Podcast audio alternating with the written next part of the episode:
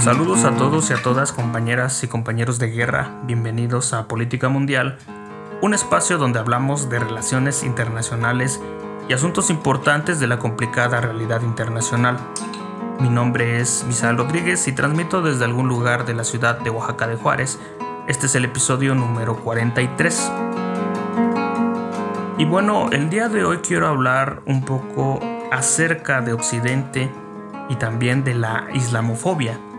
Como tú sabes, eh, los grandes medios de comunicación, al paso del tiempo,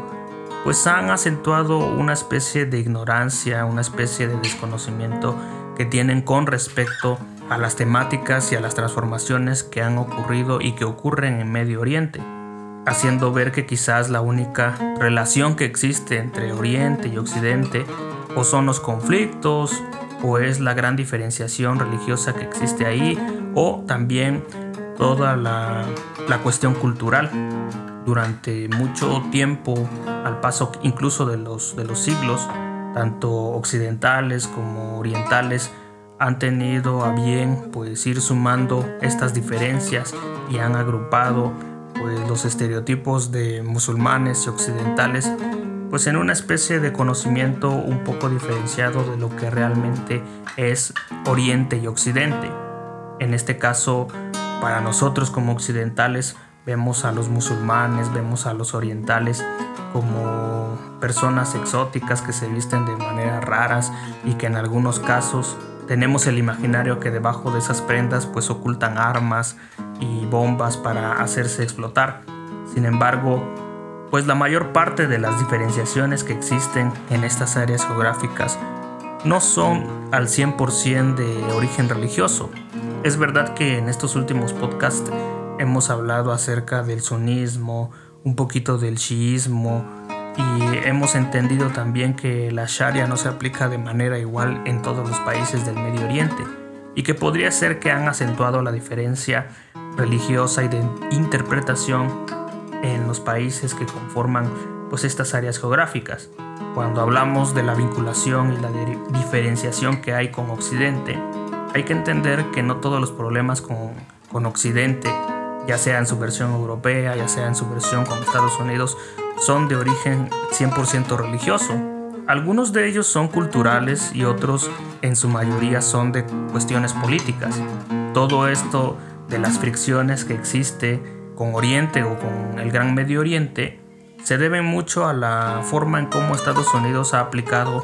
su política exterior en estas zonas, sobre todo los intereses que tiene en las zonas de Oriente Próximo y la geopolítica en el Golfo Pérsico. Eh, como tú sabes, aquí lo que prima mucho es la cuestión del petróleo y el suministro que se puede otorgar a Estados Unidos o a Europa si es que hablamos de petróleo a bajo precio.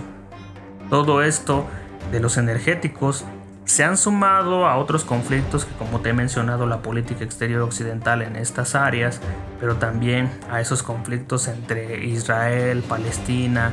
el control de los lugares santos en algún caso, el islamismo que se presenta en Asia Occidental y todo esto pues ha generado, llamemos una especie de polarización de creencias que en ocasiones se pueden considerar amenazas a ciertos intereses. Cuando se ataca el Islam desde Occidente, generalmente quienes lo hacen podemos decir que son personas intolerantes, tanto en Occidente como en Oriente. Y en Occidente, por ejemplo, todo esto parte del desconocimiento del Islam, del desconocimiento de las regiones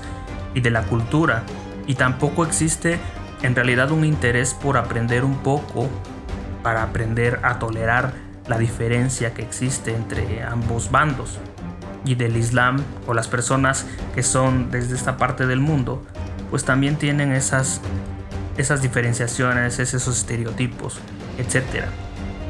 En Europa se piensa mucho que la violencia religiosa provocada por las olas de migrantes va a destruir Europa, según piensan algunos. Pocos occidentales conocen realmente la contribución histórica de la civilización islámica. Esta ha tenido una profunda influencia en la cultura europea. Por ejemplo, ese libro llamado La Divina Comedia de Dante Alighieri tiene muchas referencias del profeta Mahoma. También Hay que decir que en el pasado y también en la actualidad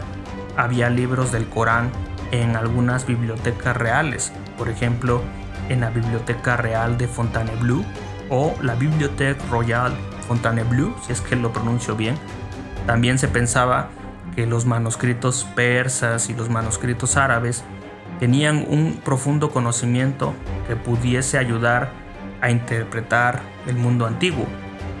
Y hay que decir que esta influencia árabe se encuentra en España a través de la música, la forma de vestir e incluso cuestiones arquitectónicas. En cuestión de la música, el toque, el baile y el cante se hacen presentes en el flamenco a través de sus sonidos, que si tú escuchas una guitarra flamenca, pues probablemente te lleven un imaginario hacia el desierto que tiene que ver con estas, eh, estos acercamientos culturales. Hay que decir que en la actualidad parece que el Islam y Occidente se encuentran en una lucha perpetua entre los estereotipos y también en las informaciones falsas que circulan con respecto al Islam de catalogar a esta religión como monolítica, como irracional y que esto poco a poco se ha ido sumando a la islamofobia que ya existe en Occidente, en considerar al otro una amenaza, un terrorista, una persona que se hace estallar o que ve con buenos ojos la violencia que por cierto esta última imagen que te digo se ha convertido en una especie de referencia internacional pues desde los ataques del 11 de septiembre y ha convertido pues al musulmán, a la persona incluso común y corriente de, esa, de esas áreas geográficas en un enemigo potencial y quizás un terrorista al que hay que temer. Y bueno, este es un pequeño comentario respecto a un pensamiento que me había surgido hace un tiempo. Si te gustan estos podcasts, y esta dinámica de Medio Oriente que estoy desarrollando a través de audios, pues suscríbete y califica este podcast. Saludos.